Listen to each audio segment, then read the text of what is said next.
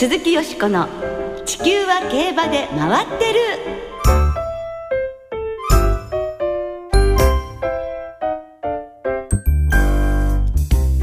皆様こんばんは鈴木よしこです。お元気でいらっしゃいますか？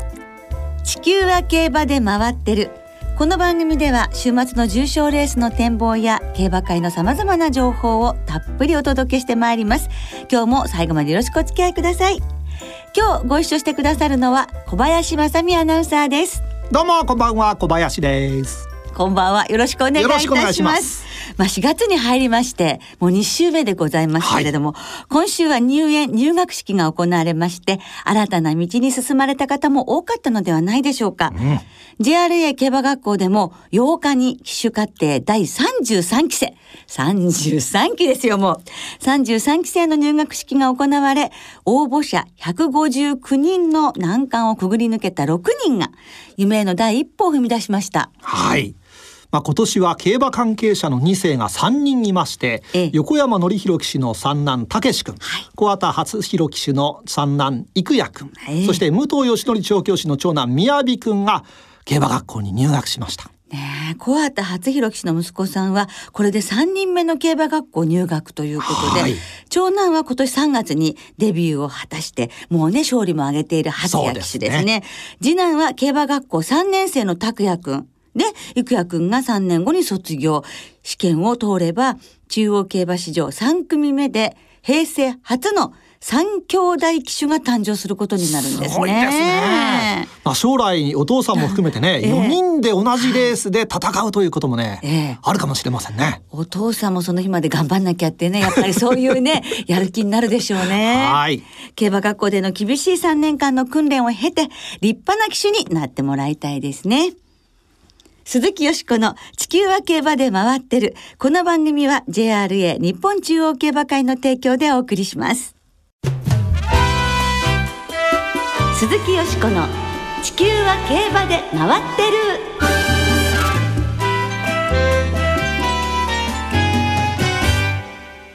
競走馬理化学研究所を訪ねて、距離適正傾向がわかるスピード遺伝子編ということで、先日、栃木県の宇都宮にあります競走馬理化学研究所を訪ね、取材したインタビューを今週、そして来週と2週にわたりお届けしたいと思います。小林さんは競走馬理化学研究所についてどの程度ご存知ですか？いや不勉強でよく知らないんですが確かレースの後のドーピング検査を行っているところなんですよね。そうですね。なかなか皆さんどんなところかね分かりにくいと思うんですけどその他にも飼料などの薬物検査血糖登録のための親子判定や個体識別の方法として DNA 型検査など理化学的検査及び研究を行っているんですねはい。で、競走馬理化学研究所の詳しい業務内容につきましては、来週特集でお届けしますが、数多くの研究の中から今日はスピード遺伝子、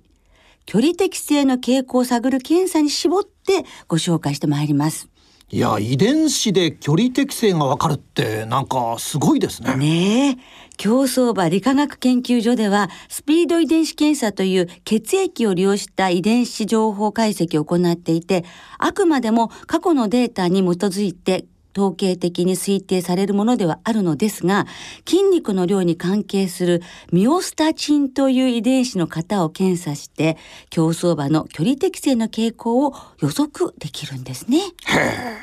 距離適正に筋肉の量が関係するんですか？驚きですよね、ね、まあこの検査の話題は確か新聞で共同通信杯を制した皐月賞でも有力視されているイスラボニータに関するものが確か出てましたよね。はい。イスラボニータがこの検査を受けたところダービーの2400メートルまで守備範囲との評価が出たということなんですよね。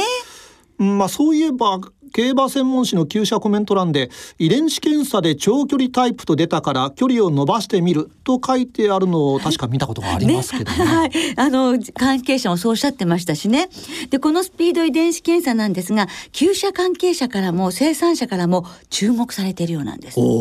ねさあそれでは競走馬理化学研究所遺伝子分析室専門役戸崎照明さんのお話お聞きいただきましょう。よろしくお願いいたします。よろしくお願いします。まあ、最近あのイスラボニータに関する記事でも取り上げられていますし雑誌「優春」の科学講座でも取り上げられましたが DNA による距離適正検査に対する注目度が高まっているように感じるのですが、反響というかいかがなんでしょうか？そうですねその最初に研究に取り組んだ時には、まあ、それほどといった感触だったんですけれども、まあ、弊社でまあ検査を開始してから、まあ、多くの問い合わせがありますので、まあ、かなり注目されているのではないかとは考えてますね。じゃああの私たちにもどのような内容の検査か教えていただけますでしょうか？はい、ぜひに お願いします。はいえっと、ミオスタチン遺伝子を検査するんですけれどもそもそもミオスタチン遺伝子は筋肉の量をコントロールする遺伝子ですでこの、えー、能力的にはその抑制するように働きますので、まあ、結果的にこの機能が阻害されると筋肉は増強するというふうなことがもともと知られています。は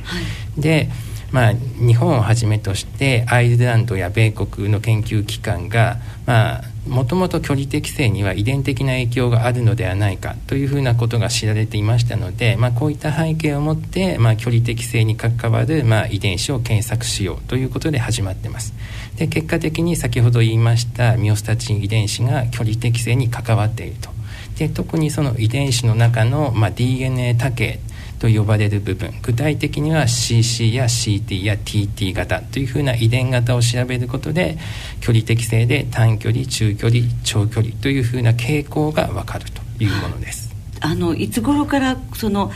ミオスタチン遺伝子というのには注目されていたんですか？そうですね。そのミオスタチン遺伝子が、まあ、距離適性に関わっているかどうかっていうのはそのその始めた段階では難しかったんですけれどもその馬のゲノムが解読されたことで全ての DNA 情報が分かりましたのでこれによってまあその何て言うんですかね。この遺伝子がこうだというよりも、まあ、全体的にまあ調べてその中でまあ釣り上げた遺伝子がたまたまミオスタチン遺伝子だった。でそれが距離適性に関わっていたというふうな形で分かってきました。はい、そしてその今 CC とか CT とか TT というのが出てきたんですけれどもそれはどういったことなんでしょうか？もともと DNA と言いますのは AT GC という4つの DNA 塩基から構成されていまして、まあ、ある特定の個体ではある部分が C という配列を持っているんですけれども、まあ、別の個体は T であったりします。でまた染色体は2本ありますので、まあ、ある個体は CC ある個体は TT ある個体は CT というふうに3つの組み合わせで構成されています。はあ、その今2つのあの染色体ですね、はい、でそれはあのお父さんとお母さんってい。う、ところから来るそうですね。両親のお父さんの馬とお母さんの馬からそれぞれ1本ずつ受け継いで、まあ、場合によって CC であったり CT であったりするということですね。はい、でそれぞれのタイプであの得意とする距離が違うんですか？そうですね。CC ですと短距離に、まあ、適正の傾向があるとで逆に TT ですとどちらかというと長距離の方に適正傾向があるというふうなことが、はい、まあ、統計上分かってます。その3つのタイプですが具体的に距離で表すことはできますか？はいいろんな方から質問されるんですけれどもこれがなかなか難しくて、まあ、一番重要な点は CC と CT と TT を比べると相対的に、えー、距離の適正、まあ、好ましい、えー、距離が異なるというところが一番重要であとはその各競馬場、まあ、日本であったり海外であったりそういった競馬場の違いでまあ、例えば CC であったら1000とか1200、まあ、TT だったらまあより長距離に、えー、が好ましい距離なのかなというふうなところですね。なかなかまあ、CT だから何メートルから何メートルまでというのは一概に言及できないっていうところが難しいところです。うん。そうすると、まあ、短距離とそれから、まあ、中距離、はい、マイルから中中距離、はい、そして長距離。長距離。というふうに区別ができるということですね。で、ね。はい、あのでもそれは例えばそれだけでだからといって絶対に短距離だ CC だから短距離馬ってこともないもちろんその通りですね。まあ、当然その遺伝子というものはいっぱいありたくさんありますので、まあ、あらゆるものが関わって、まあ、一つのその距離適正であれば、まあ、傾向が出ますし、まあ、ミオスタチン遺伝子はその中の有力な一つであることは間違いないですけれども当然それ以外にも関わっています。でまた、まあ、調教とかそういった環境的な要因というのも非常に大きく関わってますので、まあ、そういったことを総合的に勘案してこの馬はどうなんだっていうところが一番面白いんじゃないのかなとは思うんですけれども。もうそういう私たちファンだったらこう予想するときにこういろいろ考えることの一つにまたそれが加わるとい。うことですね。はい、そうですね。そういう要素として、はい、えー、加わ新しく加わるというような考え方でしょうかね。はい、まあ、これが加わることによってまた一つ新しい要素としてこれがまたいろいろ予想する上でまあある意味面白くなるのか、まあ、その辺は人それぞれかもしれませんけれども。あの例えば人間の場合でも同じように分けられるものなんですか、えー、っと人間の方にもミオスタチン遺伝子というものは存在します。で同じように機能はしています。ただし先ほど言いました DNA 多形の部分というものが異なってますので同じ DNA 多形というものは人間には存在していません、まあ、ただしまあ、人間でももともとミオスタチン遺伝子の機能が欠損しているような、まあ、方もいますのでそういった方は筋肉が遺伝的にもう筋骨隆々の形で誕生するというふうな方もいらっしゃるようですね。そうなんですか。ね、まああのそういうことで、えー今その DNA で距離適正検査ができるというふうになったんですけれども、はい、この検査結果というのをどのように応用していったらいいでしょうか？そうですね。まずあの生産の面で、まあ、今まではこれ私のあのまあ、個人的な意見かもしれませんけれども例えば、まあ、長距離馬を作る時には、まあ、長距離に長距離長距離に中長距離の馬を掛け合わせて、まあ、生産するもしくはその逆っていうふうな形でしたけれども、まあ、今回 DNA の情報が、まあ、得られるということで、まあ、例えば、まあ、CC 短距離向きの、まあ、種母馬と、まあ、TT 長距離向きの、まあ、牝馬がいればこれらを掛け合わせれば確実に、まあ、中間あの中距離に適した、まあ、CT 型が生まれますので、まあ、そういった形で遺伝情報を使って、まあ、生産の面で応用することができるのではないかと考えてます、ね、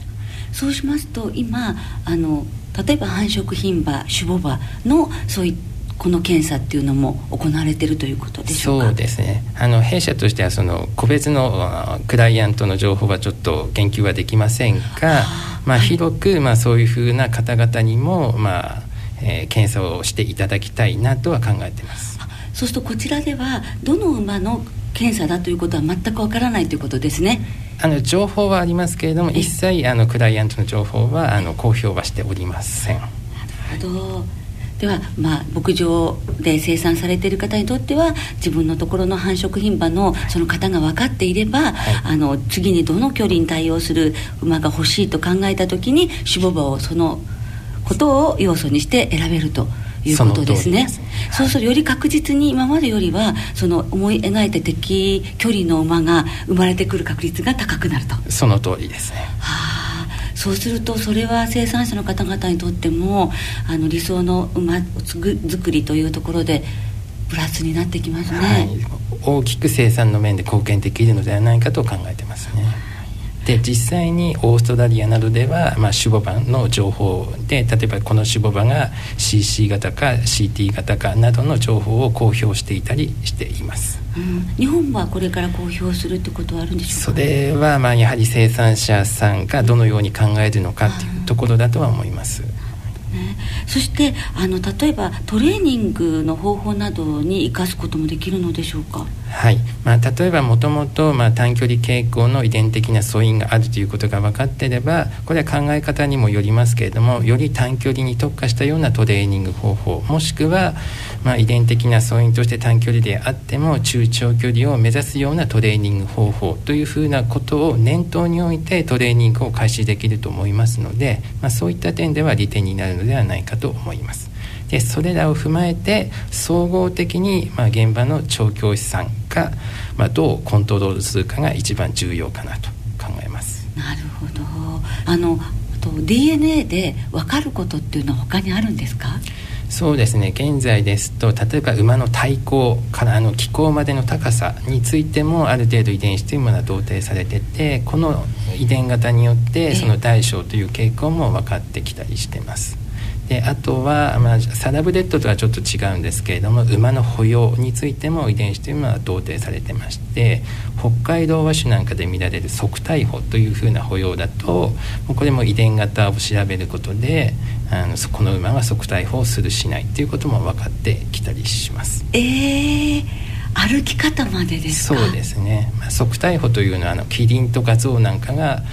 取る保養なんですけれども、はい、一部の品種の馬にしかまあしないというふうな、はい、競馬でしたあの競馬早足競争なんかで走る馬なんかは側対法して走りますので、まあ、そういったものも使ってまあえーまあ、競争、まあ、馬全体の中で、まあ、遺伝情報というのも利用されていたりしますね。適性がそういった部分の適性も分かるということなんですね。すごいですね。でもこの DNA による距離適正検査というものがあってそれによってまあエスラボニータもあのクラシックを持つんじゃないかというふうに陣営が考えられたりしたわけですけれども他にもその検査によってあの検査通りの結果が出たというような記事も目にするんですけれどそういうふうにものすごくこれは一つの大きな進歩だと思うんですがその辺りを戸崎さんはどのように思われますか？そうですね。まあ競馬というものは、まあ、1700年ぐらいに始まって、まあ、そのシステムを生かして、まあ、ある意味伝統的なスポーツなのかなとは考えていますし、まあ、そういったものを、まあ、生かしつつ新たな要素として、まあ、DNA というものが入ってきて、まあ、ただ DNA って言いますと科学的ですけれども、まあ、言い換えれば家系情報血統情報ですので、まあ、その血統情報が、まあ、若干科学的になったというふうなものであるので、まあ、それによって、まあ、競馬がより面白くなれば良いかなとは考えてますね。ではファンの皆さんにはどういうふうに注目していってほしいでしょうか？なかなか難しいところですけれども、まあ、DNA も重要な情報ですがやはりまあ最終的にはパドックをまず馬で見ていただいて、まあ、決めていただくのが一番いいんじゃないのかなとは考えてます。ご自分の研究のところ まあ研究は研究として、えー、まあ、競馬の面白みはやっぱりそっちかなと、私もあの馬に乗ってたりしますので、まあ、そうするとやはり馬に触れて馬を見るのが一番重要なのかなとはちょっと考えてるんですけれども。じゃやはり馬がお好きでこの仕事をそうですね。大学の時にまあ馬術部だったので、えー、まあ、その流れでと。えー、じゃあ今どうですか？この仕事で、まあ、いろいろ馬の新しい面を発見していらっしゃるわけですけど。そうですね、まあ、なかなか日々新たな発見で、まあ、この仕事によってまた海外のいろいろな共同研究者の方々とも知り合うことができたので、まあ、そういった面でもなかなか楽しく過ごしています。はい。あのその競馬ファンとはまた違った研究者としてね また素晴らしいあの成果を出されますことをまたお祈りしております。どうもありがとうございました、はい、今日はどうもありがとうございました最先端にいらっしゃる方でもやはりパドックで馬を見るのがいいのではっていうところがね とっても楽しかったんですけどでもこのあの血統情報のスピード遺伝子検査などどんなふうにこれから活用されていくのか興味深いですね。ですね。で去年イギリスにセンギニーの勝ち馬ドーンアプローチがダービー前にスピード遺伝子検査をしたところ CC 型、つまり短めの距離適正傾向があるというふうに特定されたんですね。で、その結果が示した通り、ダービーでは最下位の12着に敗れたそうなんですよ。まあ理由はそれだけに特定できないとは思いますが、ドーンアプローチに関してはスピード遺伝子検査の結果が実際の距離適正と一致したんですね。そうなんですよ。だからやっぱり恐るべしなんですよね。恐るべし。競馬新聞の馬柱に CC、CT、TT と書いてあってそれを見ながら馬券を買うなんていうことはねこれからあるかもしれませんね。ねそれも面白いですね。以上競走馬理化学研究所を訪ねて距離適正傾向がわかるスピード遺伝子編をお届けいたしました。来週も競走馬理化学研究所で取材したインタビューをお送りする予定です。どうぞお楽しみに。鈴木よしこの地球は競馬で回ってるここからは週末に行われる重賞を展望していきます。その前に先週の大阪杯振り返りましょう。はい。大阪杯武豊騎手騎乗の2番人気絆が快勝しましたね、はい、道中最高峰を追走して4コーナー手前から進出して強烈な末足であっさり抜け出しました。強かったですね。よしこさんはこのレースを現地でね、はい、阪神で観戦されたそうですそうです。絆はね498キロでダービーの時から20キロ増えてたわけですけど、はい、全てね貫禄っていう感じがしました。さすが世界第4位の馬という感じで佐々木正蔵調教師がなんで2番人気なんだ。それが悔しいと 世界で4番目なんだぞっていうね おっしゃっていましたけれども。あと G1 レースのような盛り上がりでした。まあ、絆はこの後予定通り春の天皇賞にね向かうということなので無事に行ってほしいですね。はい、はい、さあ今週は土曜日に中山でニュージーランドトロフィー阪神では阪神牝馬ステークスが行われて日曜日13日はいよいよ桜花賞です。3歳牝馬クラシック第1弾、はい、芝の 1600m G1 桜花賞。さあ今年の桜花賞馬いかがですか、よしこさん。ね毎年そうなんですけど、桜花賞っていうのはワクワクして華やかでいいですね。ですね。先週満開だったんですけど、なんとか今週までね、桜も持ってくれるといいなと思います。はい。そして素質馬も多いですね。今年はね。ねまあ今年はチューリップ賞を圧勝したハープスター。はい。そして阪神ジュムナイルフィリーズを勝って以来のレッドリベール。えー、クイーンカップを勝ったフォーエバーモア。控える競馬でフィリーズレビューを制したベルカントなどね18頭楽しみです。はい、さあ気になるお天気なんですが、えー、えー、今日正午の阪神の天候は晴れ。芝涼ダートも涼。週末の阪神は日曜日には曇りの予報です。もう雨が降んないでくれるんだったらね、ね本当にいいですよね。ねはい。まあね、出てくる以上もう一緒に一度の晴れ舞台ですからね、はい、18頭にみんなチャンスあるんですよ。よここまで頑張りました。思います。でも今年はやはり主役はハープスターではないでしょうか。はい。やはりあの素足の鮮やかさといいね桁違いだと思うんですが次元がちょっと違うかなと思うので私はハープスターからいきます。そして根性ならこの馬ですよ。12番のレッドリベールですね。はい。そして9番のフォーエバーフォーエバーモアホウライアキコと私は18番から9番12番15番と3点。まあ馬単でいきます。馬単で。はい。はい。はい。小林さんは？え私もですねハープスターやはりね新潟2歳ステークスの時点でも決めてましたね、えー、まあ、はい、この馬で来年は仕方ないだろうと、えあとまあ人気薄にちょっと狙いたいなという思いがしております。えー、はい。あ、まだそれはちょっと決めてない感じ。ちょっと相手は決めたいと思います。相手は結構悩んでる方多いかもわかりませんね。ですね。皆さんはどうでしょうね。はいさあ皆さんリスナーからいただいた予想もですねここでご紹介したいと思いますが、えーはい、えー、万事丸さん思い出の桜花賞、はい、最も印象に残った桜花賞は1975年のテスコガビー、うん、この年は私が生まれた年で映像で見ただけですがスタート数秒で1頭だけ別のレースをしていたといった感じでとにかく驚くばかりでしたとあります、ね、テスコガビーねすごい、ね、天才少女ガビーちゃん。はい、えー翔やんアットマークただいま新潟出張中さん。穴馬に8枠16番のリラバティなんかも面白いと思います。と書いてあります。はい、はい、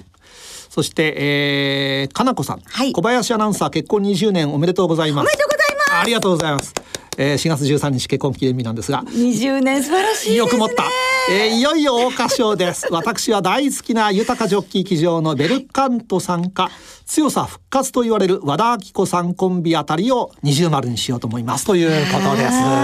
私が13日素晴らしい結婚記念日になりますように馬券もバシッと小林さん当ててくださいね。はい。おめでとうございます。来週は G1 皐月賞、はい、アンタレスステークスの展望を中心にお届けいたします。お聞きの皆さんの予想もぜひ教えてくださいね。お待ちしています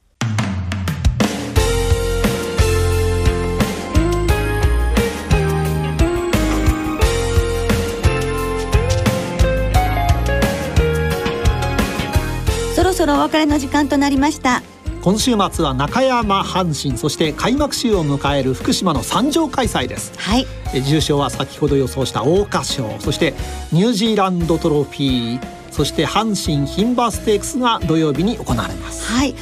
一着馬にビクトリアマイルの優先出走権が与えられますね。ビクトリアマイルのね。はい、はい、阪神牝馬ステークス注目です